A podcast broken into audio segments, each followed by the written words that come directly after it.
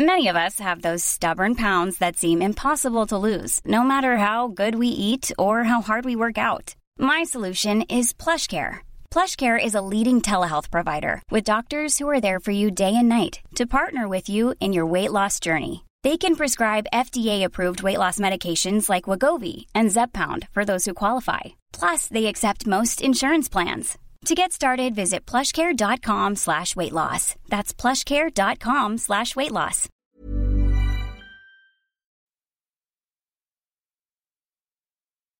Bonsoir, bonjour, bon après-midi à tous et bienvenue dans ce nouvel épisode d'Histoire de succès, le podcast où des personnes viennent vous raconter tous les jeudis matins leur parcours vers leur succès. Je suis Fabrice Florent, je suis votre hôte et cette semaine je vous propose de découvrir le parcours de Marina Rollman qui est humoriste que vous avez déjà pu voir peut-être sur scène ou que vous avez peut-être pu entendre à la radio sur France Inter puisqu'elle y est chroniqueuse. Ensemble on parle de plein de choses, on commence par parler de Miss France par exemple, de cette fois où elle est montée sur scène pour la première fois, où elle a fait un bide et puis euh, elle a décidé de plus y remonter pendant Il y a un moment où Baptiste Le Caplin entre dans cette interview sans aucune raison. Il y a aussi un moment où Charlie, jeune humoriste de chez Mademoiselle, rentre dans la pièce inopinément. Après, on parle des chiens. Bref, c'est très décousu, mais c'est intéressant. Il y a même un moment où Marina a une épiphanie sur sa vie aussi. Comme quoi, ça sert à ça de parler, quoi. J'espère que cet entretien vous plaira. Je vous donne rendez-vous jeudi prochain dès 6h du matin dans ce podcast pour une nouvelle histoire de succès. Mais d'ici là, abonnez-vous à ce podcast, mettez-lui une très bonne note sur votre appli de podcast préféré, venez mettre un commentaire sur www.histoiredesuccès.com. Tous les liens sont dans les notes de cet épisode. C'est encore le meilleur moyen de soutenir ce podcast si vous l'aimez. Je vous souhaite de passer un excellent moment en compagnie de Marina. Tu fais une alarme pour que tu relises tes alarmes alors J'ai- J'ai une alarme, c'est marqué tout pour dire attention, toutes les alarmes. Parce que je t'ai dit, j'ai tout éteint pendant 48 heures, j'étais très heureuse, j'ai vécu euh, euh, in blissful ignorance. La vie Euh, d'Aloca. Voilà, exactement. J'ai- fait fi de toutes les alarmes et là, très clairement, ça, j'ai pris plein de retard. T'es en train de te, te- te faire attraper par le temps. Je dois des choses à des gens, je dois faire des trucs dans Mais des. t'as vraiment des centaines d'alarmes là dans ton téléphone. Je suis un peu débilos. Ça remplace un de mon agenda, en fait, c'est un peu débile. Ah, donc en fait, tu t'as pas d'agenda, mais Si, si, j'ai un agenda en plus. Ah. Mais comme souvent, je fais pas ce que je dois faire dans mon agenda, je dois rajouter des alarmes. J'ai un problème d'organisation. j'ai très clairement un problème d'organisation. Tu sais qu'en général, t'as des applis de- d'agenda qui te font des alarmes. Non, mais j'ai un, un problème, je crois, de prioritisation et de, et de. Comment est-ce qu'on dit de, Quand tu repousses les choses tout le temps, tu sais, de. Procrasti- procrasti- de procrastination. procrastination.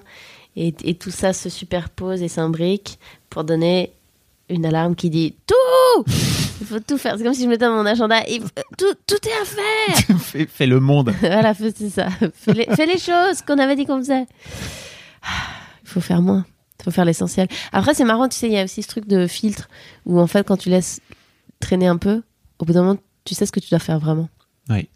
Le, le privilège ultime, c'est les gens qui notent plus rien, sont en retard tout le temps et tout, mais qui, bah, en fait, les vrais trucs obligatoires, tu vas les faire. Ils savent. Et le reste, ça tombe. Mm. Mais je pense qu'il faut être euh, Madonna pour pouvoir faire ça. Mais Tu penses? Non, Madonna, elle doit avoir vraiment plein de trucs à faire. oui, mais je pense Ah, que c'est parce qu'il y a plein de gens je autour d'elle si qui font plein ouais, de trucs, c'est c'est ça, ça, et qui lui rappellent et tout, mais qu'à un moment donné, les trucs obligatoires pour toi, à un moment donné, tu vas le faire, et le reste, bah, soit le monde va te pousser, soit tu vas pas les faire et c'est pas grave. Il y a aussi ça, hein, tu sais. Respirer, par exemple. Voilà. Ça, c'est Ça, obligatoire. on ne, on ne met pas. J'ai pas, pas mis d'alarme. Pas d'alarme Respiration, expiration.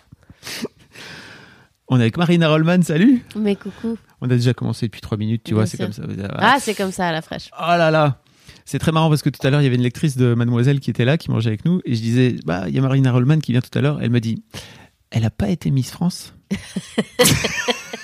Je voulais partager ça avec toi, je me doutais que ça J'ai ferait évidemment été Miss Outre-mer. Non, j'ai été. euh, Putain, j'ai pas été Miss de rien du tout, je crois. Quelle tristesse. Euh, Je sais pas si j'aurais. Je pense mes parents ou mes grands-parents, ils auraient pu délirer un peu sur un truc quand j'étais petite, genre euh, on l'inscrit à Miss Junior euh, Alpes vaudoises ou je sais pas trop quoi. Je pense qu'ils auraient pu partir en couille après un truc comme ça. Elle a pas été Miss France. Ce à quoi vous avez répondu oui, évidemment. J'ai dit, bien sûr. 2008. Voilà. Ouais, exactement. Elle représentait le Jura. Euh, Miss France. Je pense qu'elle a confondu avec, comment s'appelle Laurie Tillman? Ouais, c'est un truc en man aussi, c'est ça. Ça Ouais. doit- ça doit être une Alsacienne ou un truc En, comme ça. en, en Leman. Allman, ouais. Laurie Tillman. Qu'est-ce que c'est Laurie Tillman? Je pense que c'est une ancienne Miss France. C'est vrai? C'est ça. hein Ok. Bonjour Laurie, si tu nous écoutes. Bonjour Laurie. Et on pourrait faire un truc comme ça où Laurie, elle va faire un spectacle et moi, Ouais. je, et moi je vais faire une- un event Eugène Perma. et on, on échange nos vies une journée comme ça, voir ce qui se passe avec Laurie Tillman. Euh, c'est fou, ça existe encore, c'est marrant que ça existe encore ces trucs. hein. Ah, les, les Miss France et tout Je sais pas si ça baisse en audience ou pas, si les gens qui regardaient sont en train de mourir petit à petit. Je sais pas. Je pense que là, je vois au sein de la rédac, euh, ça continue à avoir un vrai, un vrai essor. Il y a ce côté un peu euh, euh, déjà événementiel parce que c'est qu'une fois par an, l'air de Ouais, rien. ouais. C'est comme un peu l'Eurovision, tu vois. C'est toujours Ouais. un peu cliché, ringardos, mais en fait, il y a toujours des gens qui suivent ce truc quoi qu'il arrive, même dans les mais nouvelles là, là, générations. comme il est quand même question de l'objectification du corps féminin avec des standards hyper normés et tout, je me demande si ça va tomber. Après, attends, Les, les, les profils des été- meufs sont de plus en plus balèzes. hein, mais ça a été interrogé sur la question des femmes trans, de l'ouverture du concours aux femmes trans. Et là, je crois que le- la, la directrice, qui est elle-même une ancienne ministre, je crois, euh, disait Je crois que j'ai rien contre et tout. Alors après, je crois que le règlement est intentionnellement un peu limitant. Je crois que le règlement, c'est noir sur blanc, genre de sexe féminin. Enfin, tu vois, un truc un Mm. peu limitant. Mais qu'elle a dit euh, Non, non, moi, je crois qu'on on va ouvrir aux femmes trans, ce qui est super. Enfin, ce qui est toujours hyper bizarre de demander la permission d'exister à d'autres gens, tu vois, genre vous allez ouvrir, oh merci mille fois. Enfin, tu vois, c'est comme le mariage homosexuel où t'as un moment donné, genre plein de gens pas homosexuels qui doivent décider, oh on est humain, merci mille fois. Euh, mais donc peut-être qu'en fait, euh, ça va se transformer et que dans 15 ans, ce sera effectivement que des neurochirurgiennes euh, qui font ça pour euh, récolter de l'argent pour un truc super. Mais et déjà, il y aura des meufs en situation de handicap et il y aura des. Enfin, voilà. Je vais peut-être dire des conneries, mais je pense que les derniers profils qui sont sortis sont des meufs assez balèzes, quoi. Oui, Voilà. oui, bien sûr, il y avait des- y a plein d'étudiantes en médecine, des trucs comme ça. Mais au-delà de ça, après, je veux dire, c'est limitant sur les corps, quoi, tu vois. Ah. Quand est-ce qu'on n'aura pas un 36 Quand est-ce qu'on aura... euh, Après, peut-être que ça va au son rythme, tu vois. Que déjà avoir euh, eu des miss qui étaient pas blanches, enfin, tout ça, que peut-être ça va dans la bonne direction. Ouais, on veut souvent aller trop vite, je pense. Ouais, après, c'est quand même la question bizarre de mettre des femmes en maillot de bain devant des juges où il y a beaucoup d'hommes hétéros et de dire genre, Mm. toi, décide, nous, qu'est-ce qu'on est bien. Mm, Comme mm. ça, ça te plaît Nous, bien? Tu vois, il y a quand même un truc euh, de Je, alors, hiérarchie. je connais pas tout, parce qu'en fait, j'ai pas eu le temps de potasser, mais je pense qu'il y avait un truc aussi de remettre en question le défilé euh, en maillot. Euh, voilà, je ne sais pas. Alors Après, je, je sais pas. Bienvenue dans le cerveau de Marina Rollman. C'est-à-dire que euh, vous partez d'une d'une vanne euh, toute simple et d'un coup d'un seul, on a, on a cinq minutes de digression autour de. Et quid Mais oui, quid Qu'est-ce qu'il y a sous le chapeau de Geneviève de Fontenay Est-ce que Jean-Pierre Foucault présente encore J'ai l'impression qu'il était lié à ça. Je pense qu'il est toujours. euh, Jean-Pierre Foucault vieillit-il Ah bah, c'est fou. C'est un peu comme Michel Drucker, j'ai l'impression. Ils ont été incroyables. Ils, ils- ils- ils ont dû utiliser un type de lac en télé dans les fou, années hein. 80-90 qui a figé complètement les gens. Et ils sont, ils sont magnifiques, quoi. C'est incroyable. Ils sont toujours. euh, bah, top. Ouais. Fou. Ils sont toujours là, surtout. C'est ça qui est fou. Ouais, concrètement, c'est très rare quand même d'avoir des, des trucs où t'es au top aussi longtemps en termes de longévité. c'est dingue. Je pense qu'ils ont à part ça des vies d'athlètes de dingue. Je pense qu'ils sont Tu hyper ascétiques. Je pense que c'est des mecs qui font vachement gaffe. Drucker, il fait du vélo, je sais, tu vois, très, Mais très il est à ouais, fond. donc euh, Après, Jean-Pierre. niveau euh, testiculaire, t'es- c'est c'est tragique. Mais en revanche, il est très en forme sur le reste. Nagui, Nagui, c'est impressionnant. hein, C'est vraiment un asset, quoi. Tu le connais, Nagui Ouais, je, je bosse dans Tu son émission, lui donc euh, il lui fait une émission, euh, une, une quotidienne euh, sur France Inter de 11h à midi et demi qui s'appelle La Bande Originale. Moi, j'y suis une fois par semaine en tant que chroniqueuse. Il y a plusieurs humoristes qui Mhm. tournent. Et donc lui, il a ça. Euh, Taratata, Sa boîte de prod sa boîte de prod, il a ce jeu télé, euh, n'oubliez pas les paroles. Ah oui, vrai. il a, il fait vraiment, je pense, je pense vraiment, il, il travaille 18 heures par jour tranquillou. Et il n'y a pas de secret en fait. Il mange. Et, et il a l'émission du midi, là aussi. euh, C'est pas les Oh, je- paroles C'est un autre truc Non, C'est qui veut prendre sa place oui, c'est ça. Non, mais c'est un truc de malade. Le mec est partout. Et donc, et en même temps, il a euh, huit enfants magnifiques, sa femme qu'il aime, euh, des Il potes. a vraiment 8 enfants ou c'est une blague? Non, non, je crois qu'il en a quatre. Ok, ce qui est déjà Il a, il a une femme dont il, je crois qu'il s'aime vraiment fort avec sa femme. Ils font plein de trucs cool ensemble. Il passe sa vie tous les soirs au théâtre. Il va voir des films, machin. Il est extrêmement cultivé. Et, mais alors lui, ça rigole. C'est, il boit du thé. Il mange plus ou moins du riz avec des légumes. Hmm. Il fait du sport. Et voilà, quoi. Ça, vraiment, j'ai l'impression que ça rigole pas du tout. Il boit un coup de temps en temps et tout. Il est, il est vivant, il est cool, mais c'est, il y a un moment donné, il n'y a pas de secret, quoi. Tu peux pas euh, déconner. Enfin, quoi que moi, j'aime bien, en fait. J'aimerais, je trouve ça hyper romanesque, hum, les gens qui, hum, en fait, avant qu'on se rende compte du fait qu'il fallait qu'on prenne soin de notre santé, Ah. il y a 40 ans, tu sais, avant qu'on nous dise genre, alors en fait, le martini à midi et fumer des clopes en dessert, c'est pas bien. Et je trouvais hyper beau, en fait, cette idée que tu pouvais être, euh, avoir des vies passionnantes et intéressantes et faire plein de choses cool, tout en étant justement pas du tout dans un exercice de perfectibilité du corps et Mhm. tout. Tu as des carrières à la Bukowski ou des trucs comme ça. Je trouve ça hyper beau, ces figures-là. Et moi, ça m'emmerde de pas être capable de mener une vie comme ça. Mais pourquoi? Ben, en fait, j'aime bien l'idée que ton corps euh, ne doivent pas se prêter à des conventions un peu de désolé, faut que j'aille dormir parce que demain faut que je sois efficace. tu vois, je trouve qu'il y a un truc très euh, Silicon Valley qui me m'emmerde un peu, mais je me rends compte, hein, moi je suis comme ça, faut que je sois très saine si je Ah, veux t'as- avoir une vie cool. plein, de- t'as plein de. Là, j'ai plein de vitamines dans mon sac, j'ai des, des alarmes, j'ai des alarmes pour me dire de prendre de la spiruline, tu vois, machin. Mais euh, Ah, t'as une alarme pour hyper- prendre- Non, non, non, c'est bien. mais mais je trouve ça, je trouve ça beau les gens qui où leur corps, euh, enfin, tu vois, ils en font un peu ce qu'ils veulent et ils arrivent à avancer. Mais je crois pas que c'est tellement. Enfin, moi, ça me paraît impossible comme projet. Si, si tu veux, si j'écoutais tout ce qui me faisait plaisir et que je carburais euh, euh, club, café, euh, je mange une fois de temps en temps un cassoulet et encore quand j'y Mhm. pense, enfin, tu vois. Moi, je meurs au bout d'une semaine, c'est sûr. Je le T'es sûr de. Bah, tu sais pas, vu que t'as pas Je, le testé. fais- je l'ai fait, je l'ai fait. Je, je- vraiment, j'arrive pas. Mais euh, j'ai l'impression qu'il y a des gens qui ont ça, qui avaient cette légèreté. Tu sais, je sais pas si tu regardes les, les modes de vie de.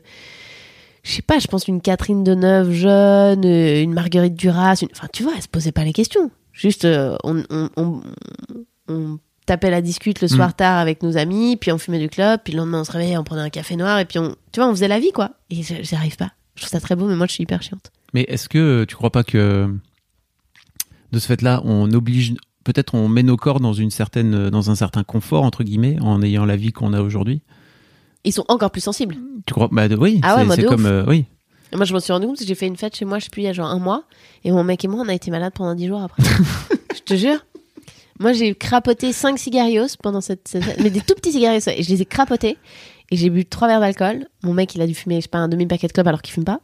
Et les deux, on a eu genre une angine, on était cloués au lit, on était mal pendant genre 10 jours. Et on s'est dit, mais c'est parce que notre fréquence de base, elle est tellement basse Mhm. euh, que le moins de, la moindre petite incartade, on est genre. Mais ouais. C'est comme dormir. Tu sais, moi j'ai appris, j'ai appris en, en montant Mademoiselle qu'il fallait que je je trique mon sommeil, mon sommeil quoi, tu vois, parce que vraiment euh, j'ai compris que si je dormais 8 heures par nuit, comme ma maman elle m'avait dit Ouais. toute ma vie, Ouais. il faut que tu dormes 8 heures par nuit, sinon t'es pas en forme, tu sais, elle m'avait Mais, tout le temps dit ça. vrai. Bah oui, mais non, parce qu'en fait, ça fait 15 ans que je fais ça. Regarde, je suis, je suis encore. euh, Enfin, je, Et là, tu je dors dors 4-5 heures. Mais c'est pas vrai. Mais si. Non, alors moi ça j'y crois pas. Ça je pense Bah, que je suis désolée regarde, de te le dire Fabien, mais je tu vas, tu mourir vite. tôt. C'est sûr. Bah peut-être. je suis sûre. Le, le sommeil, moi j'y crois pas du tout. Je pense que tu, tu, le, ra- tu te le prends dans la tête. Tôt ou tard. Ah ouais. Bah j'écoute, je te, je te tiendrai au courant. Désolée. Si ça, mais je Ouais. meurs. T'imagines quand on diffuse le podcast, on commence par un à la mémoire de Fabien Florent qui dormait vraiment pas assez, ça se voyait. dormait pas assez. Euh, C'est pour ça qu'il a perdu tout ça. Moi, le 8 heures, je pense, je suis, je suis complètement euh, prenant du truc parce qu'en plus, je pense que le 4-5 heures, oui, mais tu te sens pas vachement moins efficace. Mais ça, en fait, quand j'ai en- quand j'ai envie heures- de dormir, je dors. Que, en fait, les heures réelles que tu gagnes, tu les perds en, en, en, cerveau. Ah, euh, tu vois ce que je veux dire? Bah je sais pas. Mais en fait, en gros, quand je suis fatigué, je dors. C'est-à-dire que je m'empêche jamais de dormir. Je dors à peu près partout dès que je peux. Ah, tu dors la journée, tu fais Un des siestes? D'heure- Ouais, c'est ça. Si j'ai Ah. envie de dormir, là, je dors, tu vois. Je, Ah, je vais faire un quart d'heure, 20 minutes de sieste, c'est trop bien. Oh, pas plus, hein, parce qu'après, t'as la tête dans le cul. Oh, ok. Et mais en revanche, ouais, je, je- j'éc- j'écoute quand même un minimum mon corps. Quoi, mais tu vois. te réveilles naturellement ou tu mets une alarme? Euh, en fait, euh, Quand en- tu mets les quarts d'heure, quand tu fais des quarts d'heure, euh, 20 minutes, non, je mets, je mets une alarme. Mais en fait, ça t'empêche de tomber dans le sommeil profond. Ouais. C'est 20 minutes, Ouais. c'est tout juste. Et tu dors 4-5 heures par... Mais attends, mais le réveil doit être violentissime. Non. Tu je- fais quoi? Bah, je sais pas, j'ai juste un rythme. Non, mais ça veut dire que t'es busy jusqu'à 3h du mat et tu te lèves à 7h Ouais, Mais qu'est-ce que tu fous jusqu'à 3h du matin? Oh, plein de choses. Déjà, je, je profite de la vie parce que, en fait, euh, je travaille en général tard. Ok. Et donc, soit en fait, je fais des trucs du genre monter ces podcasts parce que c'est mon kiff, tu Ok. vois. Soit euh, je regarde des séries parce qu'en fait, ça me fait plaisir et que Euh, c'est important pour moi. ok. Ou alors euh, le soir, je vais, je sors dans des trucs. Enfin, tu vois, je vais Ouais. voir des humoristes géniaux, etc. Ah. Euh, et bah voilà quoi. En fait, ça, ça anime un peu mes Eh soirées. ben. Et tu dois vraiment te lever tôt comme ça. Ça me fascine. Je dois pas. Je pourrais dormir un peu plus tard. Ah. C'est juste, euh, je me réveille à 7 heures quoi. Ah, ok. Pff, là, là. J'ai- on en tout ça pour parler de cette histoire de rythme, encore de gosse. Moi, je sais pas ce que ça donnera quand j'aurai des gamins. Mais j'ai découvert récemment que 8 heures, en fait, j'étais beaucoup plus heureuse et tout allait mieux dans ma vie. Mais par exemple, je ne dors plus le week-end. C'est-à-dire que vraiment, quand je peux dormir, bah, le fait d'avoir de m'être levé très tôt pour mes enfants pendant très très longtemps, maintenant c'est fini. Tu sais, je fais pas. C'est comme ces vieux là qui. Ah, moi, je sais pas faire de la grasse matinée. Toi ça, non plus, sûr. Non, non, ça, je, sais, je peux pas faire. Mais... Donc tu, tu te couches tôt. Ouais. Je Mais- kiffe à fond. Mais pourtant, t'as as un métier qui t'amène de base à terminer Mais ouais, tard. c'est de la merde. Vous comprenez pas que j'aimerais jouer à 18h. ouais, un peu plus cette année là parce que je jouais à 21h au théâtre de l'œuvre les mardis et mercredis. Oui. Euh, On a même pas parlé encore. mais je ouais, j'aimerais bien me coucher plus tôt. Ça viendra, hein. un jour j'arriverai à faire des spectacles que je joue à 18h ou un truc comme ça, tu vois. Non, je sais pas, C'est 19h30. très, il faut aller jouer aux US, non? C'est là-bas, là-bas, il, il joue à, On 10 vit à tôt, 18h, on non? Vit tôt aux États-Unis, hein. Mm. on, on dîne tôt et tout. Mm. Très agréable. C'est la Suisse en moi, je pense qu'il est un peu couche-tôt comme ça. je, je pense qu'il y a de ça. Bon, l'histoire de ce podcast aussi, c'est de parler de, de ton histoire à toi, Ah, tu vois, de Oui. reparler de ton parcours. oui, Jean-Pierre Hein? Foucault. Oui. Bien sûr, Jean-Pierre Foucault. Voilà, ouais. Putain, tu m'as dit Jean-Pierre Foucault. Je vais arrêter ce podcast tout de suite. Euh, J'avais pas cette ref. T'as la De quoi? Voix de Baptiste Le Caplin quand tu cries? Ah ouais. Un truc de dingue. Ok. Faudra que tu réécoutes. Mais là, j'espère que toutes les auditorices euh, qui, qui sont, vont envoyer des mails et des, cori- des, des colis Des pour, colis. pour confirmer. Mais je te jure, c'est incroyable. En fait, quand tu fais une voix, quand, quand tu rigoles et quand tu cries, il y a un truc de Baptiste Le Caplin comme ça. Mais oui, oh putain, c'est dingue, incroyable. Donc oui, mon parcours. Pose-moi des questions, je Oh vais y là. répondre. Et en fait, j'aimerais bien savoir à, à quoi ressemblait Marina quand elle avait 7 ans? 7, À 8 ans. quoi ressemblait Marina quand elle avait 7-8 ans? Alors, j'étais à l'école primaire en Suisse. euh, 6, 7. Donc, je pense que j'étais en deuxième ou en troisième primaire. Parce qu'en fait, nous, on a fait ce truc complètement fou en Suisse où, à partir de 5 ans, quand tu rentres à l'école primaire, on a simplement numéroté les classes dans l'ordre. Voilà. Et ça, c'est un truc que j'ai envie de proposer à la France. C'est au lieu de nous faire des merdes d'abréviation de mon cul de CP2, moins 8, 12, après on numérote à l'envers, et ça va jusqu'à 1, et après il y en a encore une après qui s'appelle terminale, on sait pas pourquoi et tout. Vous pourriez faire de 1 à 12, euh, genre tranquillou. Mais bref. Donc, à, à quoi je ressemblais? Alors, j'étais enfant unique. Euh, je sais pas si c'est la période où ma mère, elle était. Ma mère, ouais, je crois vers 7-8 ans. Ma mère, elle était en école de théâtre à Paris. Pendant une année, elle faisait les cours Florent, puis moi j'habitais avec mon père à Genève. Et euh, elle rentrait les week-ends. Et euh, donc j'étais très sage, je dessinais beaucoup, j'avais plein de potes. Euh, je faisais pas de sport, ça a toujours été une aversion. euh, Non, je faisais de la danse classique. bien- Crossfit. Ouais, ça. Non, je, je- je faisais de la danse classique, mais sinon j'étais pas très sportive. Bah, c'est du sport, la danse Oui, oui. classique. Non, non, mais ce que je veux dire, c'est que la gym et tout, ça me, ça me foutait un peu les jetons. Les, jeux très physiques, les trucs où il faut taper dans des ballons et tout, je savais pas trop faire.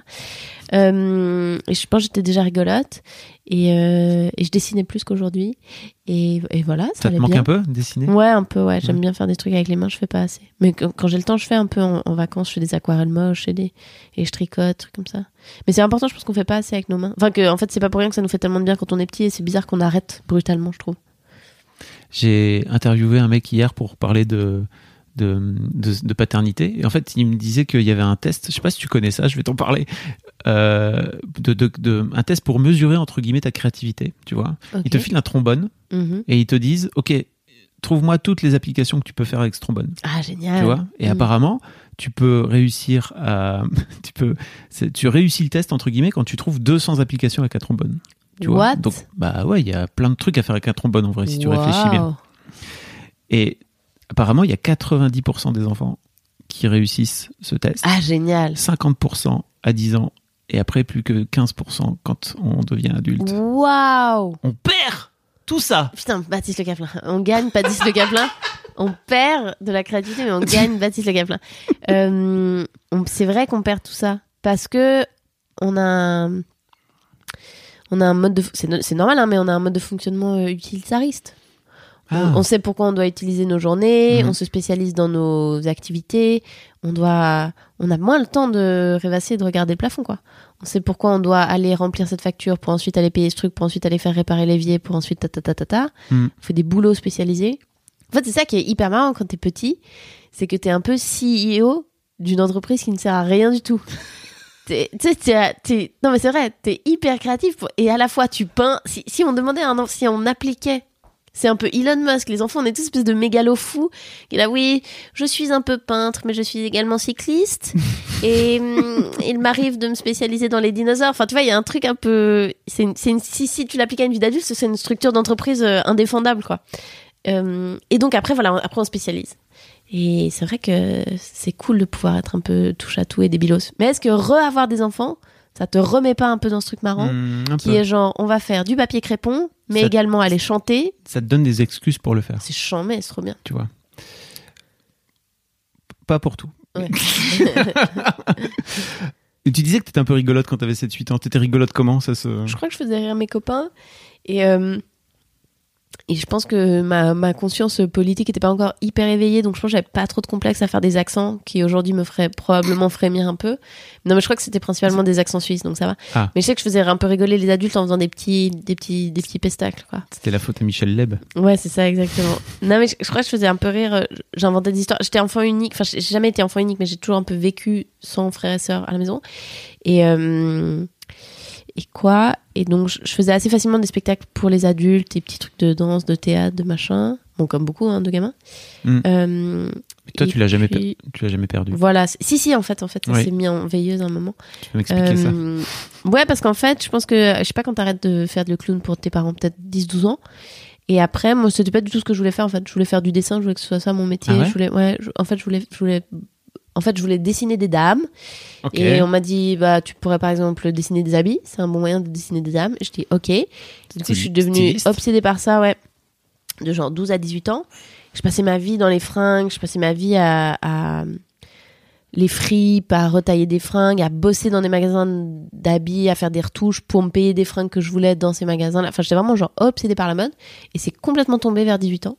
Mais à cause ou. Je pense quoi que euh, déjà, je pense que la puberté et donc le changement de forme de mon corps, euh, ça m'a mis un coup sur le, la maîtrise de mon image.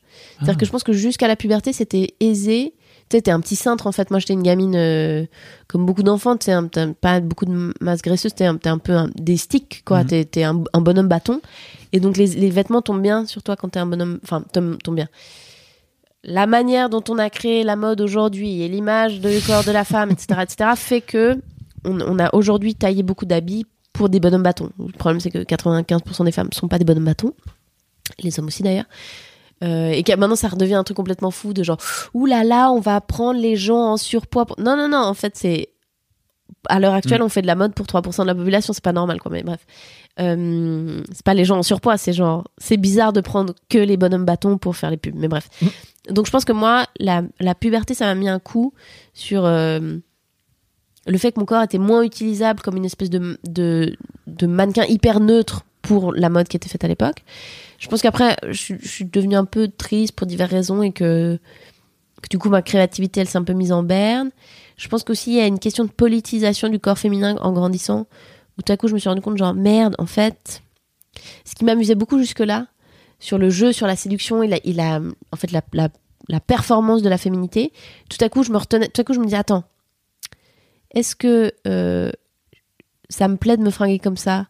Parce qu'on m'a tellement engrainé et mis des idées dans la tête que je vais être cette image qu'on m'a dit qui était séduisante mais en fait qui est limitante et je mets des talons mais c'est pas confortable mais je les mets ou est-ce que vraiment ça m'amuse ou est-ce que et donc en fait je suis passée de la mode c'est ma vie et j'avais un un attrait énorme pour tout ça et j'avais un respect pour ce métier-là et tout, à un truc tout à coup bête, je pense un peu d'ailleurs de misogynie intégrée, qui était ah en fait ça c'est vain, euh, tu vois c'est Ah, oui. des, des questions, euh, c'est des chiffons, enfin tu vois, c'est pas intéressant. Et aussi, moi, un rapport à mon corps bizarre qui fait que je suis allée vers l'extrême inverse. Tout à coup, pendant longtemps, j'ai voulu la silhouette la plus neutre du monde, hyper androgyne. Je me suis rasé la tête, tu vois, j'avais envie, envie de m'habiller entre guillemets comme un mec. Enfin, j'avais pas du tout envie d'exister esthétiquement parce que j'avais pas envie de jouer d'une séduction selon les codes de la féminité et tout.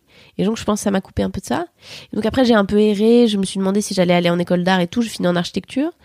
Euh, mais tout ça pour dire, en fait, donc de, de 12 à 25 ans, la, la question de la performance se pose vachement moins. Parce qu'en en fait, elle s'était peut-être un peu transformée avec la performance du vêtement. Et peut-être quand ça, à 18, elle, elle, elle tombe un peu. Ah, Là, pour le coup, la performance, elle tombe complètement. C'est-à-dire que le, au début, tu avais le jeu d'enfant, euh, les clowneries de gamins, puis la mise en scène par le vêtement, c'est intéressant, on se déguise, on, on- on prend les appareils qui sont pas les siens et tout, on, on fait des références à des époques, des personnages et tout. Et quand ça tombe, je crois que j'ai eu une espèce de période de creux, peut-être moins en fait, de peut-être de 17, 18 à 25, où en fait, je, je performe plus trop. Et je pense d'ailleurs que j'ai pas trop de manière de canaliser ma créativité. Mm. Et je pense que ça, je, je, m'en ré- je réalise ça en t'en parlant, je pense que ça a été une source de déprime assez dingue. Ouais. Et je pense qu'en fait, il me semble que c'est Kian Kojandi qui en parlait dans Pulsion, euh, que c'est la perte du jeu. J'ai l'impression que lui, il reliait un peu les questions de dépression avec la perte du jeu chez les enfants et aussi de l'activité physique. Lui, Ouais. il disait vachement qu'il y avait un rapport aux endorphines où il disait, Ouais. en fait, jusqu'à 14 ans, euh, tu cours comme un barge tous les jours, comme un chien, c'est pendant 4 heures par jour, t'es le truc. Et tout à coup, t'arrêtes subitement et tu comprends pas pourquoi. Hum, Le regard, de, le regard de l'autre, Voilà, c'est ça. ouais. Je suis tout malheureux, je veux fumer des joints, je veux écouter de Cure et tout. et euh, en fait, c'est ça. Bah, moi, je pense que voilà, à partir du moment où il y a plus. Mais c'est incroyable, c'est une psychanalyse, euh, Fab, c'est fou euh, qu'on en J'ai parle j'ai maintenant. pas bossé des masses de, j'ai pas posé des bah masses ouais, mais questions c'est ça le but de la psychanalyse, tu vois, c'est que. Non, mais je, crois- je crois que vraiment, il y a eu une période de ma vie où il n'y avait pas de créativité et que ça a été un gros problème. De... Du coup, j'arrivais pas à trouver du sens dans ce que je faisais. Putain, c'est dingue qu'on en parle. Je te jure, c'est fou. Je vais sortir de cet après-midi euh, complètement différente. Euh, donc voilà. Donc après, j'ai plus trop performé. Puis quand j'ai réessayé, ça s'est pas passé bien tout de suite parce que ça se passe jamais bien. Mm. J'ai fait un concours d'humour à 20 ans. euh, qui était en fait la première fois que je montais sur scène. Je fais un peu de théâtre quand j'étais petite, mais tu vois. Et, euh, et euh, ça s'est très mal passé comme se passe beaucoup de premières fois. Sauf que moi, comme je m'attendais à ce que ça se passe bien, je fais genre quoi? Bon, eh bien, je ne monterai plus jamais sur scène. Et j'ai fait une méga pause, j'étais méga vexée. Et le problème, c'est que c'était filmé. Ah, Donc, c'est devenu les six premières pages de résultats Google euh, quand tu tapais mon nom pour les À cinq années qui ont suivi. Ouais. Et, et donc voilà, j'ai fait une pause et je me suis remise à performer à nouveau il y a 6-7 ans. Ouais, tu vas trop vite. Ah, pardon, En fait, pardon, pardon, Non, mais vas-y, c'est cette pause qui est intéressante. C'est-à-dire que Ouais. je pense que t'étais pas juste dans une posture de quoi, même si j'imagine bien, je t'imagine très très bien faire ça. C'est hyper heurtant. hein. Voilà. C'est, non, mais c'est dans le sens, c'est, tu te dis, j'y arriverai jamais. Parce Tu- que c'était vraiment ton. En fait, j'ai du mal à faire le lien entre euh, mon, euh, la mode, à fond Mm, la caisse et tout, mm, mm. et un- d'un coup d'un seul, tu décides de monter sur scène pour venir faire des blagues. Alors, Alors en fait, ouais, il y a quelques années qui se passent. En gros, euh, vers 17-18 ans, quand j'ai l'équivalent de mon bac en Suisse, je m'apprêtais à aller dans une école euh, pour faire de la mode. Et au final, euh, on se rend compte. Mom deserves the best, and there's no better place to shop for Mother's Day than Whole Foods Market. They're your destination for unbeatable savings, from premium gifts to show-stopping flowers and irresistible desserts. Start by saving 33% with Prime on all body care and candles. Then get a 15-stem bunch of tulips for just $9.99 each with Prime. Round out Mom's menu with festive rosé, irresistible berry chantilly cake, and more special treats. Come celebrate Mother's Day at Whole Foods Market. Salut Charlie. Bonjour Charlie, ça va, tu vas bien? Je t'embrasse pas, je suis malade. Ah, vous connaissez Oui, maintenant, vous êtes, oui. vous êtes tous dans Ah bah, elle fait des blagues de- et tout, de- hein. de En fait, j'ai décidé de faire une chanson de, de chanson de Jacques Brel, Ma- Madeleine. Et du coup, je me suis dit, mais tiens, je vais l'enregistrer dehors. Parce que c'est plus marrant. Mais il n'y a pas de connecteur à ce que tu dis, Charlie, ça n'a aucun. non mais Charlie. attends, c'est incroyable. Mais Charlie, mais non parce que je l'ai vu sur scène, ça avait beaucoup plus de sens. Ah non, mais. Là, c'est incroyable. Bah, on c'est dirait, Charlie dans tous on les dirait jours. Jean-Paul Roux. bah, j'ai décidé de faire Jacques Brel. Alors bah, voilà. Ah, Jean-Paul Roux Vous dans les déchiens. Radio, Radio Bière Foot. Radio Bière Foot, la radio de la bière et du euh, foot. à la télé. J'ai décidé de faire Jacques Brel et il n'y a pas de pile. Euh, des piles. Incroyable. Mais merci, tout, tout va bien. Salut Charlie, à très vite. Bon Jacques Brel. Dans la rue. Mais ça va donner quoi? Parce qu'elle fait des vidéos, qu'est-ce qui se passe? Ah oui, Charlie, Après, elle, elle- elle vidéos. vous poste, Enfin. Charlie, elle fait plein de vidéos. T'as jamais vu les vidéos de Charlie? Mais c'est sur le site de. Mademoiselle? Ouais. Où elle va Elle chanter une du chaîne- dans la rue? Ouais. C'est génial. Elle a fait ça, elle a refait tout le, le sketch du. Bah, tu parlais des déchiens, euh, Hum. euh, tu parlais des, des Robin des Bois, mais elle a aussi fait les déchiens, le, le bonnet, le sketch du bonnet. Ah ouais. Elle a refait le sketch du bonnet. Tu te souviens de ce sketch du bonnet où en fait t'as François Morel et je Hum. sais plus qui qui euh, qui entre euh, c'est Saladin c'est ça Ouais, c'est ouais. Saladin qui lui parle énormément et tout et en fait il a le bonnet donc il n'entend pas quand il Ah parle et dès qu'il remonte en fait on l'entend il a refait ça avec son pote Enfin, c'est Charlie quoi tu vois c'est voilà Je crois que mon préféré des déchiens, c'est un truc qui nous a fait beaucoup rire avec une amie il y a genre euh, 15 ans quand on était au lycée. C'est euh, c'est Yolande Moreau et, et François Morel qui sont là posés. Et tout coup, il y a le petit, c'est Saladin, je crois, qui, qui revient avec son Ah, sac à dos. c'est pas Saladin je pense Ah, c'est un autre celui celui qui joue leur ouais gosse, celui qui joue leur gosse qui jouent leur gosse. Et il revient. Et les deux sont là. Bah, bah t'es là Bah oui. Mais t'étais où Bah j'étais à l'école. Mais, oh non, on a cru que t'étais mort. et c'est 5 minutes des parents qui. Ils sont pas outrés, ils sont pas peinés, c'est juste genre, Ah bah non, on pensait que t'étais mort. tu sais, ils sont limite en train de dire, genre, bah on avait loué ta chambre, on pensait que t'étais mort. Puis ah bah non, j'étais à l'école. c'est hyper bien. Ah bah non, on pensait que t'étais mort. Sidi vient du Nord et c'est si tu veux c'est limite c'est une semi-blague tu vois dans On pensait que t'étais mort. Bah non, mais j'étais à l'école. Et Marguerite Yourcenar. Elle a gagné le Tour de France, Marguerite Yourcenar. C'est Marguerite Bourgeois-Sénard, c'est pas Poulidor. Et l'autre, il fait Poulidor, il a jamais gagné le Tour de France. Et là, Quoi? Ah, la papa mobile. Bon, il y a trop de choses. Bah, il a une voiture, ton... non? Bah, pas, pas, pas- pas de papa mobile. Ah, c'est trop drôle. Si vous connaissez pas les déchiens, que vous êtes trop jeune pour avoir connu les déchiens, franchement, allez chercher sur internet. Louer, Incroyable. louer des DVD, faites quelque chose. Incroyable. enfin, je- Est-ce qu'il y a une violence de classe dans les déchets Est-ce qu'on se moque de gens qu'on n'est pas? Ou pas? Non, c'est fait avec tendresse. C'est fait avec beaucoup de tendresse, Ouais. ouais. Quand Mais est-ce que moi, tu, tu les vois, connais un peu. Que mes, pa- mes grands-parents ne parlent pas comme ça Tu vois, est-ce que moi, il y a un truc voyeuriste et tout ou pas? Je sais pas. Bah en fait, je pense que ah, tu es toujours dans ce truc de est-ce que moi en tant que non concerné, j'ai le droit de parler ou pas? Mais pour moi en fait, c'est pas Pas forcément de parler, mais tu vois, de. Est-ce que, est-ce que qui fait ça? Non, non, non, non, mais est-ce que moi qui fais ça, est-ce qu'en regardant ça, j'ai juste un truc un peu, tu vois, de tourisme de classe un peu violent, de genre, oh là là, ils sont drôles, ces gens qui articulent pas bien. tu À vois, toi, en le regardant ou en le faisant Non, en le regardant. Ah oui. je- regardant, tu vois. Bah écoute, euh, moi je le, moi je le lis avec euh, avec mon, as, ouais. mon gars de qui a, qui a grandi dans le Nord, si tu veux, et qui en a connu des Mm. gens comme ça, quoi, tu vois. Donc euh, beaucoup beaucoup de tendresse. Mm. Je sais pas si toi c'est beaucoup de tendresse, mais au moins il y a Si, un côté un peu. Non, mais je crois, je crois. Moi, je pense que Je quoi qu'il arrive, les déchiens, ça, ça marche bien et ça, ça fait rire, quoi. Et je pense qu'ils se moquent pas d'eux. En fait, Euh, il y a beaucoup de, enfin, tu vois, ils ne se moquent pas de ces gens. En fait, non, il y a, non, non, non, beaucoup c'est de, la tendresse. beaucoup de tendresse pour ces persos, quoi. On parlait pas du tout de ça. On parlait de. On parlait de comment t'as fait pour passer à la, 18 de la ans, en gros, voilà. Alors, la, mode, ça m'intéresse jusqu'à ce que j'ai des hanches qui poussent et que j'ai des boutons et que je me dis genre, ah, je pourrais, je- j'arrive plus à être exactement, j'arrive plus à me donner la tête que je veux. Enfin, tu vois, je, je, je suis plus cette petite poupée Barbie que j'habille comme ça. Euh, donc, je me cherche un peu créativement. Je fais une année sabbatique, patin couffin. Je pars en architecture. Après, je fais des lettres classiques. Enfin, je fais une espèce de bordel d'orientation. Je commence à faire très peur à mes parents. Et à côté de ça, concomitant, j'arrête d'être créative et je pense que c'est vraiment, c'est ce que j'ai découvert à travers ce podcast aujourd'hui. Merci Fab Florent De rien. c'est que ça me rend triste. Et, euh, et donc, euh, à un moment donné, dans ces orientations un peu perdues, j'ai un pote qui me montre un spectacle de Jerry Seinfeld qui s'appelle I'm Telling You for the Last Time, qui est un- une des rares captations qui existe du travail de Seinfeld en fait, parce qu'il y a des petits bouts de sketch par-ci par-là, mais il y a peu de, de, de spectacles anti-captés, Mm. qui est un spectacle qui est disponible sur Netflix. et euh, je vois ce truc-là. Et en fait, je me rends compte à ce moment-là que l'écriture de manière créative, ça m'intéresse.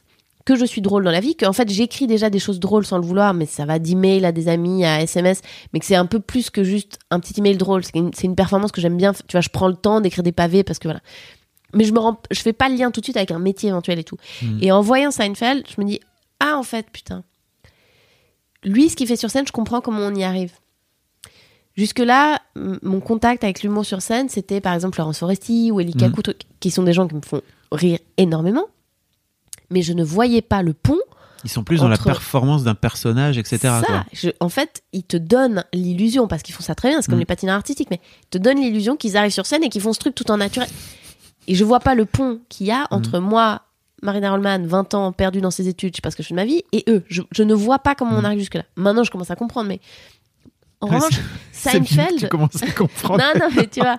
En revanche, Seinfeld, je comprends un peu plus les ficelles. Tout à Mhm. coup, je le vois, alors qu'il il me donne un, un- un produit abouti, mais parce que c'est des déductions, c'est des raisonnements de pensée. Tu vois, c'est un truc euh, assez analytique sur un sujet. Tu vois, il prend un sujet, il, il te le démonte. Tu vois, il, il est pas conteur, c'est pas du storytelling, c'est pas machin. Comme là, je comprends qu'en fait, c'est un peu comme une dissertation drôle, je schématise, mais voilà. Là, je, oh bah, Audi, je peux faire ça. Et donc, je commence à m'y intéresser. Et je tombe sur un concours qui est organisé par France 4 à l'époque, euh, le, le Montre Comedy Festival, Oui. et probablement une marque de bagnole, genre, je sais pas, Daihatsu. Je sais pas si c'est une marque de voiture, bref. Euh, les RAV4. C'est quoi ces les RAV4 C'est Suzuki? Ce podcast est sponsorisé par Daihatsu. Daihatsu. On a inventé cette marque. Je viens d'inventer cette marque. je pense pas que ça existe. J'aimerais que Sophie Marie Laroui nous dise si j'ai inventé cette marque.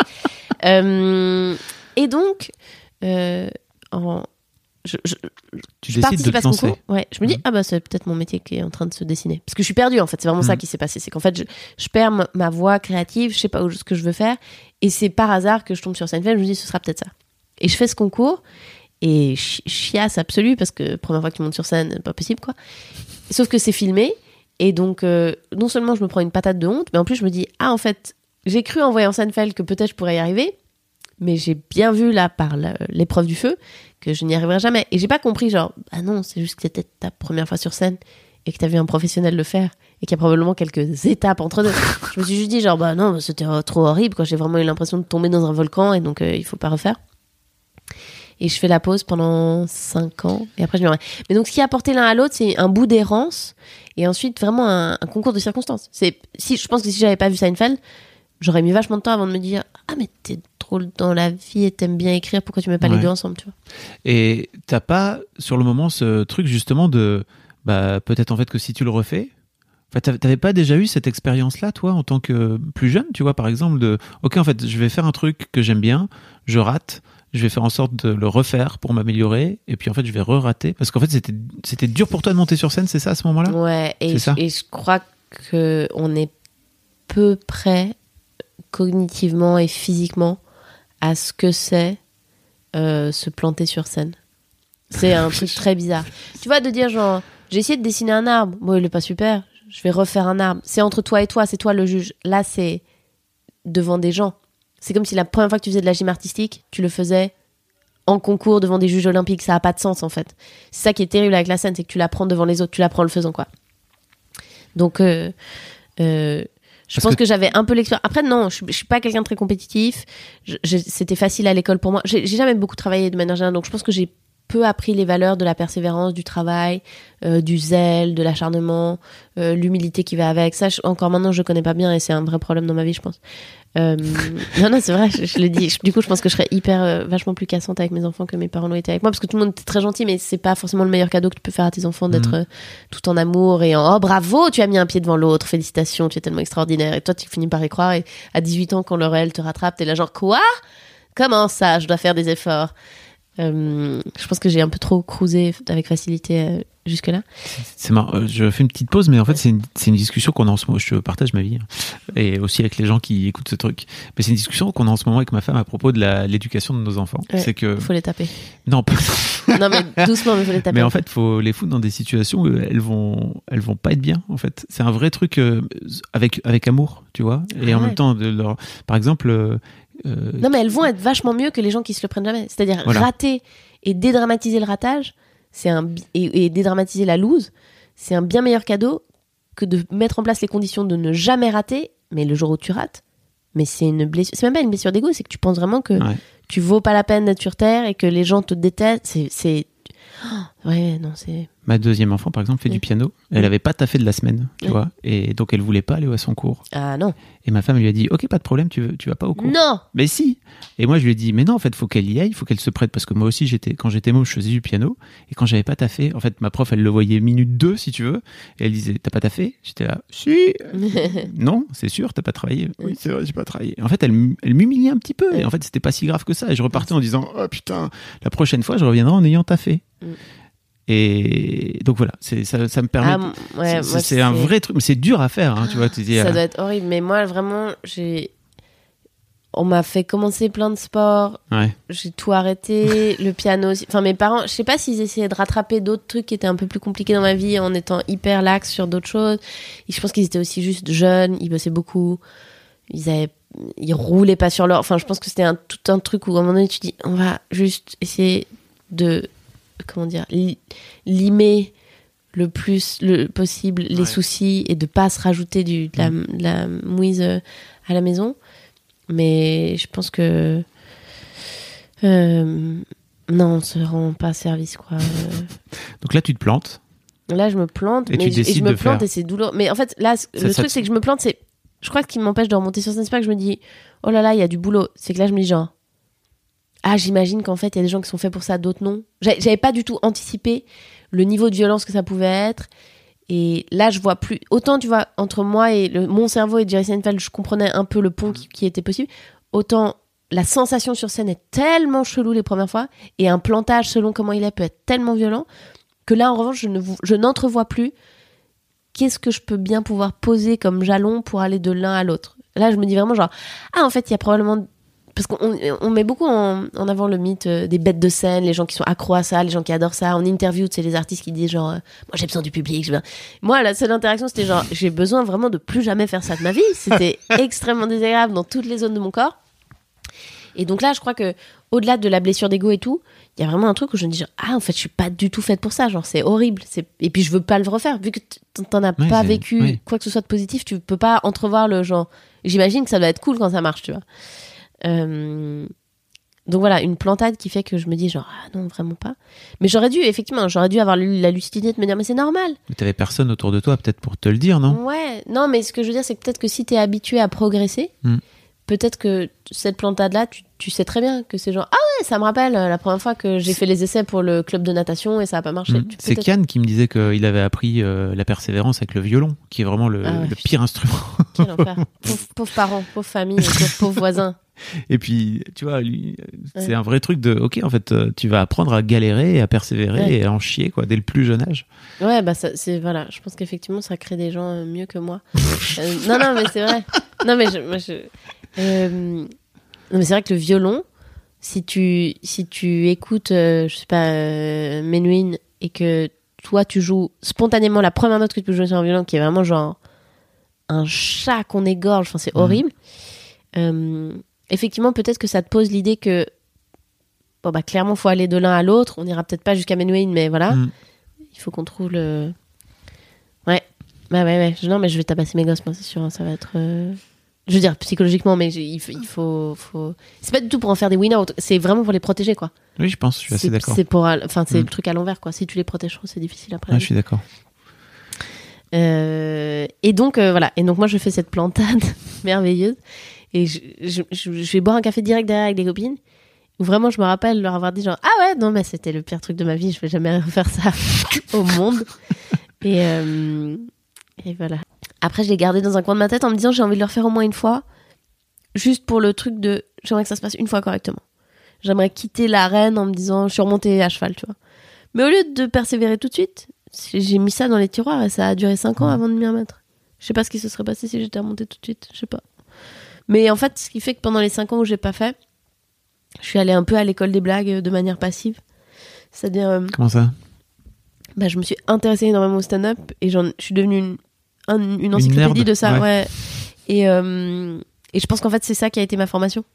La différence entre la première fois que je suis montée sur scène et la deuxième, c'est juste qu'il y a 5 ans qui sont écoulés où j'ai fait que ça, que en écouter, en voir et tout. Et en fait, je pense que la deuxième fois où je suis montée sur scène, j'avais intégré la rythmique, les mécanismes, etc., sans faire gaffe. Et que donc, mon deuxième 5 minutes, en fait, il était déjà étonnamment très solide pour quelqu'un dont c'était un peu la première scène, parce que j'avais compris comment ça fonctionnait, tu vois, un peu. Je pense que c'est ça qui se passait. Et la deuxième fois où tu montes, t'as pas ce truc de physique qui est euh, putain, j'ai envie de mourir et. Non, Non, bah, ça se passe bien vite. Ça se passe mieux. Ouais, ça se passe bien tout de suite. Et en fait, les feedbacks, quand c'est positif, ça te porte de ouf. La première fois que tu prends des rires sur scène, c'est hallucinant. Dans l'autre sens, de oh, je savais pas qu'on pouvait ressentir ça. Enfin, c'est très. Et non, là, c'était après la première scène, c'était genre. J'ai fait une nuit d'insomnie tellement le- le- l'adrénaline était dingue. Et, euh, et, et après, je me suis dit, ok, je vais faire ça tout le temps, c'est cool. Je vais peut-être euh, monter euh, contre tout ton pays, mais il n'est Mm. pas euh, difficile le public suisse, tu sais, quand tu disais que tu avais testé ta première fois à Montreux? Moi, j'ai. j'ai- Non, non, la première fois, c'était à Paris. C'était Ah, un concours organisé par le Ah, Montreux. ok, par le Montreux. Euh, non, moi, je trouve pas. Je suis allé au, je suis allé à Montreux une Ouais. année et en fait, enfin deux ans même. Et en fait, je trouvais que le public était, euh, c'est- s'esclaffait pas beaucoup, quoi, tu vois. Mais Montreux, c'est des conditions particulières. hein. C'est euh, euh, donc c'est des places chères, c'est un Ouais. public plutôt âgé Mm. qui sait pas forcément ce qu'il vient voir, c'est-à-dire qu'il paye pour la la la, la fame du festival, Mm. Euh, mais c'est euh, il paye pour des quelques têtes d'affiche, mais ils sont Ouais, pas ouais. forcément genre clients de des huit personnes qui vont Ok. succéder et tout. Et surtout, euh, en fait, Montreux, c'est dans le, c'est dans le, les locaux du Montreux comme du Montreux Jazz Festival. C'est une scène de musique en fait. C'est extrêmement haut de plafond. Euh, c'est- un son qui est pas du tout. Tu sais, la comédie, c'est Dimitri Martin qui dit ça. C'est la comédie, c'est il faut être dans un truc bas de plafond. euh, très feutré, les- des salles qui sont pas bien en cas de- d'incendie. Et, et et, Et c'est pas vraiment le cas de. c'est pas du tout le cas du, c'est pas du tout le cas de Montreux. Donc, euh, je pense qu'en fait, beaucoup de gens ont ce truc négatif aussi parce que dans les captations du Montreux, toi, c'est pas le cas parce que tu l'as vu en live, mais les captations qui sortent sur internet. Peu de son du public. En fait, c'est ça, il y a Ouais. très peu de son du public, donc les gens sont persuadés qu'on se prend des fours alors qu'en Mm. fait ça va très bien. Mais c'est pas une salle fun à sonoriser pour le public parce Ouais. que je sais pas où il faudrait mettre les micros, mais c'est vraiment pas fait pour capter, enfin pour qu'en fait t'aies du son public quoi. C'est fait pour qu'il y ait une grosse résonance de ton son à toi. Et donc, euh, Euh, non, non, je. Ok, d'accord. Je Non, crois mais pas qu'il soit plus froid. Je pense qu'il y a vraiment un truc. euh, je te fais confiance. Hein, chaque scène est différente. Je pense que les Parisiens sont assez difficiles mine de rien. Ah oui. Je pense que hum, après il y a des, des tranches d'âge, il y a, il y a la question du des plateaux, enfin c'est-à-dire est-ce que les gens savent ce qu'ils viennent voir ou non? Mhm. Mais non, je je crois pas Ok. qu'il soit plus difficile qu'un autre. Je te crois, hein, je te crois. Vraiment, je, je, te- je n'irai pas contre toi. Euh, donc, tu décides de te relancer? Et pouf, c'est Ouais. parti, quoi. Ouais, je garde un peu 5 ans sous le manteau, j'écris d'autres trucs, je change mille fois de métier. et puis euh, au bout d'un moment, je me dis ok là je vais y aller, je m'inscris à une scène et ça se passe très bien. C'est c'est quoi le déclic qui te dit, ok, je vais y aller?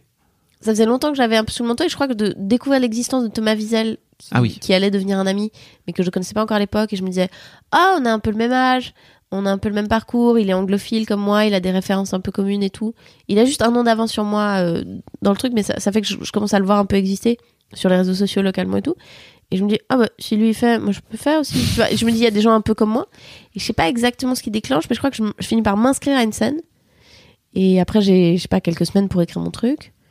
Et, et voilà. Et c'était, c'était vraiment très cool. C'était vraiment très cool de, d'y aller en me disant, je vais juste y aller une fois pour clore l'histoire. Et qu'en fait, ça m'ouvre un champ des possibles que j'avais pas du tout imaginé. Et après, ça s'enchaîne très vite. Ouais. Euh, C'est-à-dire que je fais cette scène, deux mois après, ça me mène à un concours que je gagne, qui me permet de faire un essai à la radio. Et en fait, entre la première, enfin, la deuxième scène, qui est une scène ouverte, et euh, bah, six mois plus tard, j'en vis, quoi. Ça s'est C'est- enchaîné hyper cool. Parce que, il y avait une place pour les ça médias. pas, normalement. non, hein, alors, non. je crois qu'il y avait de la place dans les médias suisses pour ça. Ouais. J'étais une meuf, j'avais un type d'écriture qui n'était pas encore Mhm. hyper commun. euh, de, voilà, le stand-up, ce- cette structure-là, il y avait de la demande, quoi. J'ai eu que des espèces de bonnes fées euh, sur mon. Enfin, tu vois, Mhm. Thomas Wiesel qui me présente son manager qui est Pierre Naftul, qui est un grand manager en Suisse, euh, qui me présente Thomas Lécuyer qui gérait une salle qui s'appelait le Lido à l'époque à Lausanne, qui était incroyable. Enfin, tu vois, tout c'est vraiment l'alignement des planètes de ouf. Où en fait, il y avait un marché, une demande, mais il n'y avait pas beaucoup de performeurs, donc ça allait pou, pou, pou, pou, pou, très vite. Mais aussi avec beaucoup de gens bienveillants qui me voulaient du bien, tu vois. Je crois que c'est exactement ce que veut dire bienveillant, c'est qui me voulait du bien. Du coup, je- il faut pas que j'explique les adjectifs après derrière en faisant une phrase. Et euh, ouais, c'était beaucoup, de- beaucoup de bol, quoi. C'est allé vite, c'était vraiment cool. Je pense pas que ce soit du bol. hein. Non, non, mais c'était vraiment un terreau. Tu vois, Oui. j'aurais- commencé ça à Paris. Je t'aurais Oui. dit, ah bah, j'ai fait des scènes ouvertes pendant deux ans. Après, enfin, Mm. tu vois ce que je veux dire. Là, il y, a- avait un- vraiment un, il y avait un, un- Un écosystème ouais, qui c'est ça. marchait bien. Il y avait vraiment un- une place Et puis ça. des circonstances aussi, parce que as, comme tu dis, tu as une écriture qui est très particulière, je pense, à l'époque, et qui s'entend pas beaucoup, je Oui, pense, je hein, crois, tu vois, ouais, d'avoir ça. des meufs qui parlent Mm. de façon un peu crue Mm, comme ça, et Ouais. Alors, en appelant un chat un chat, quoi. Ouais, ouais, c'est ouais. pas. Non, pas- je pense que c'est ça. Je pense qu'on avait de la chance. euh, à nouveau, c'est des dés qui sont pipés un peu. C'est, on avait de la chance avec des mecs comme Thomas et d'autres après de, de d'avoir des bons niveaux d'anglais qui étaient dus à la chance de l'enseignement, euh, une curiosité personnelle et tout, qui fait qu'on a eu des références cool auxquelles tous les humoristes n'avaient pas accès tout de suite, qui fait qu'on s'est mis à écrire d'une certaine manière. Enfin, tu vois, c'était euh, Il y a pas un en bon fait, niveau d'anglais généralement en Suisse, non? Ouais, on a un bon niveau de langue. Ouais, ouais, ouais, il y a un bon niveau de langue de manière générale. Euh, non, mais que- par exemple, ça nous a donné l'ascendant sur les Français pendant un moment.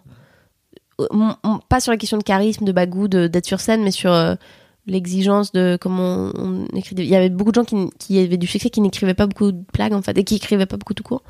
Moi, j'écrivais vraiment beaucoup de blagues au début. Aujourd'hui, j'écris quasiment pas de blagues. C'est pas très blaguesque mon spectacle, tu vois. C'est genre c'est marrant, mais c'est pas très chevillé Qu'est-ce que t'appelles blague alors des vannes euh, mécaniques, tu vois, Ah oui, sont, euh, que tu peux les lire, elles marchent, tu vois. Moi, il y a pas mal de trucs qui ont besoin d'être interprétés pour vivre un peu. Je me suis vachement éloignée de ce que je faisais au début, qui était vraiment moi qui étais paralysée sur scène et qui récitait des Hmm. blagues.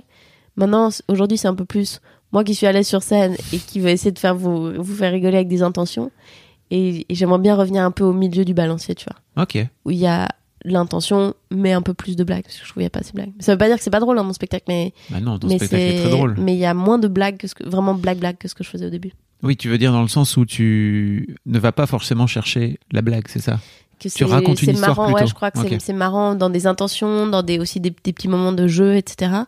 Mais que euh, le, le truc mécanique, euh, tu vois, avec euh, une chute à laquelle tu t'attends pas ou un truc comme ça, euh, il y a moins. Ça, je fais moins ça. Parce que j'écris plus beaucoup en fait. J'écris beaucoup sur scène. Hein J'improvise des petits bouts. Ah oui. En fait, je, j'ai des idées, je sais pas, disons, j'arrive avec une minute trente sur un sujet, Hmm. et puis peut-être au bout de huit mois, il y aura trois minutes sur ce sujet. Parce que j'ai rajouté phrase par phrase des trucs qui venaient, et puis tu vois, ça grossit. Mais c'est, pas très écrit, en fait. Mais c'est agréable de bosser comme ça parce qu'en fait, ça laisse vachement de place à ne pas se lasser. En fait, si, si t'as des blagues qui marchent que parce qu'elles sont écrites, tu, tu te reposes vachement là-dessus. Si t'es obligé de vendre ton truc et aussi toi de vouloir le renouveler pour pas t'emmerder parce que tu l'as dit 300 fois, euh, ça le fait évoluer, c'est intéressant. Oui, je vois ce que tu. Oui, c'est de garder du, plus pla- lâche, de garder du un- plaisir. quoi. Ouais, c'est un canevas de base. Enfin, tu vois, la vie d'humoriste, quand tu as la chance d'être, euh, d'avoir une résidence, de faire ton spectacle deux, trois Mm. fois par semaine, machin, il faut pas se lasser, quoi. Et moi, je trouve qu'une des solutions à ça, bah, c'est soit tu fais de blanche, tu les joues un an, soit, euh, en fait, tu les, tu les bouges tout le temps. Au, fu- au fur et à mesure, c'est très. Moi, je fais vraiment, pour le coup, un- du spectacle vivant, je crois, de plus en plus, parce que de six, de six mois en six mois, euh, les gens le disent, quoi, ça bouge pas mal, en fait. Comment t'as fait pour euh, trou- trouver de plus en plus de, du plaisir sur scène?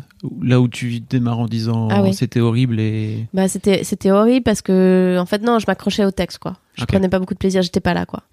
Et en fait après je suis un peu allée aux États-Unis en me disant justement si je suis si j'ai moins de mots à ma disponibilité, j'ai un bon niveau d'anglais tu vois mais c'est quand même flippant.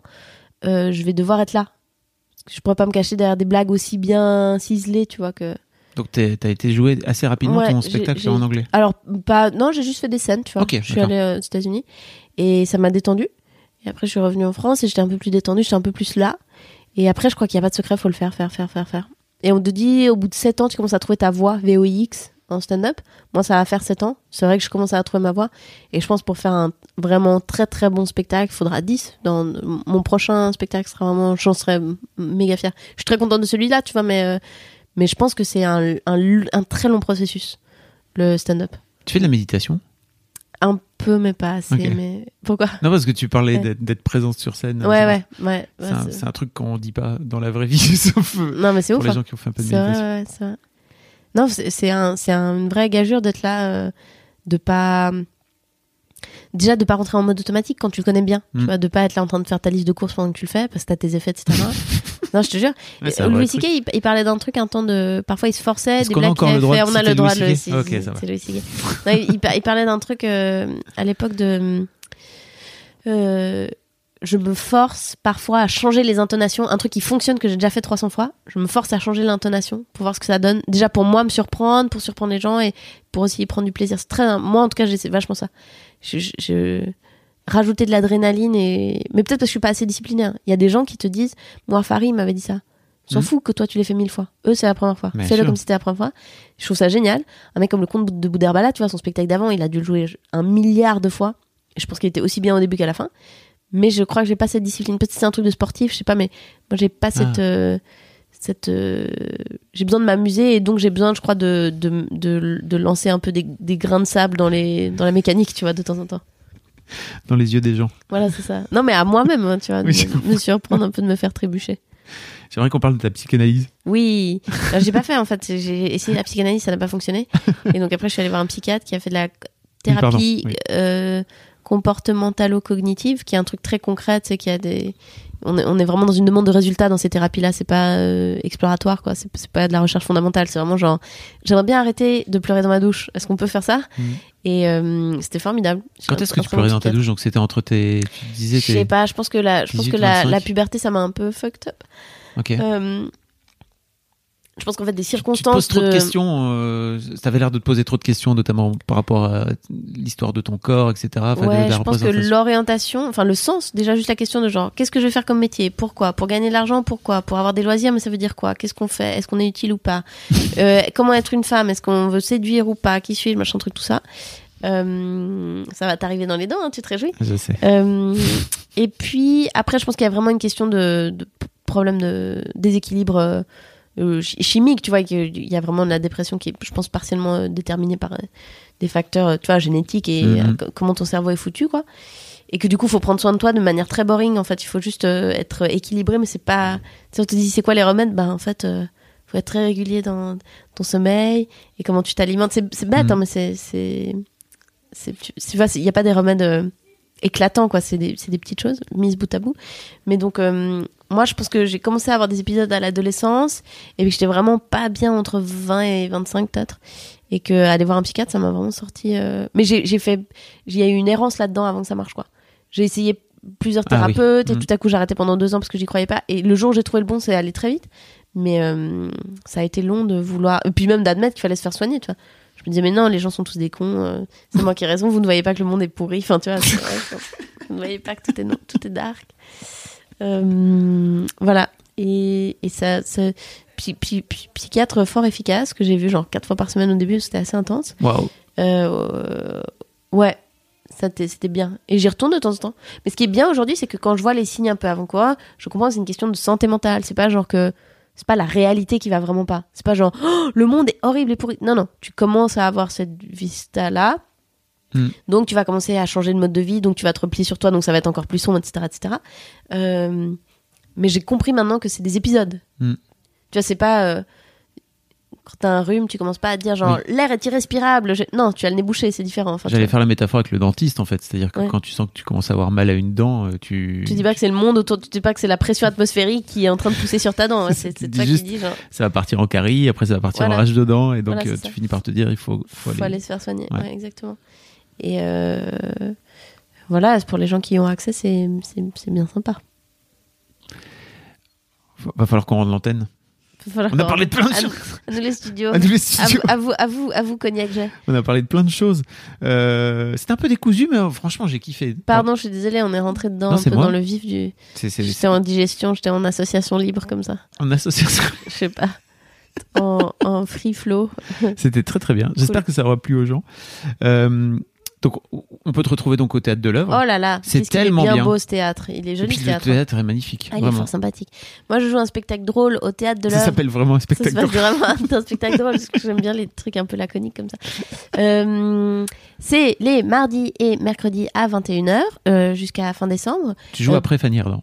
Je joue après Fanny savoir. on s'est croisés, maintenant elle est plus là, mais c'était merveilleux. Je joue avec Ah merde, je dans la- le même théâtre que André Manoukian, que Roman Fressinet, que Ah le là 5 là. des illusionnistes, que des gens super. Des gens.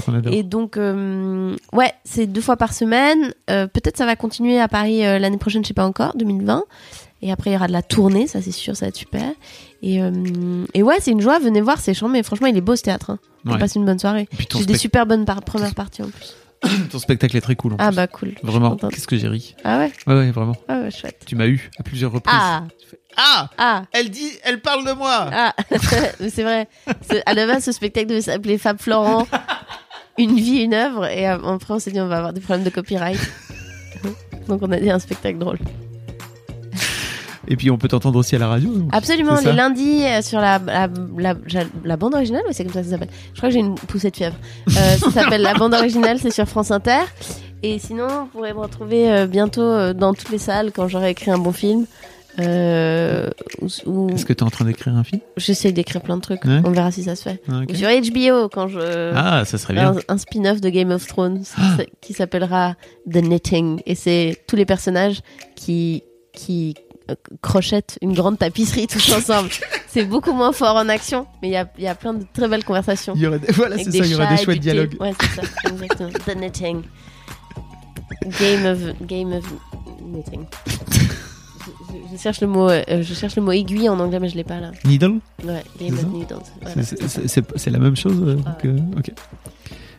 Merci Marina, en tout cas, c'était trop bien Je viens de me renverser du thé dessus. Merci à toi, Fab Florent. Je Salut. suis désolée, j'ai la fièvre. Au revoir, bisous. A lot can happen in three years, like a chatbot may be your new best friend. But what won't change? Needing health insurance. United Healthcare Tri Term Medical Plans, underwritten by Golden Rule Insurance Company, offer flexible, budget friendly coverage that lasts nearly three years in some states. Learn more at uh1.com.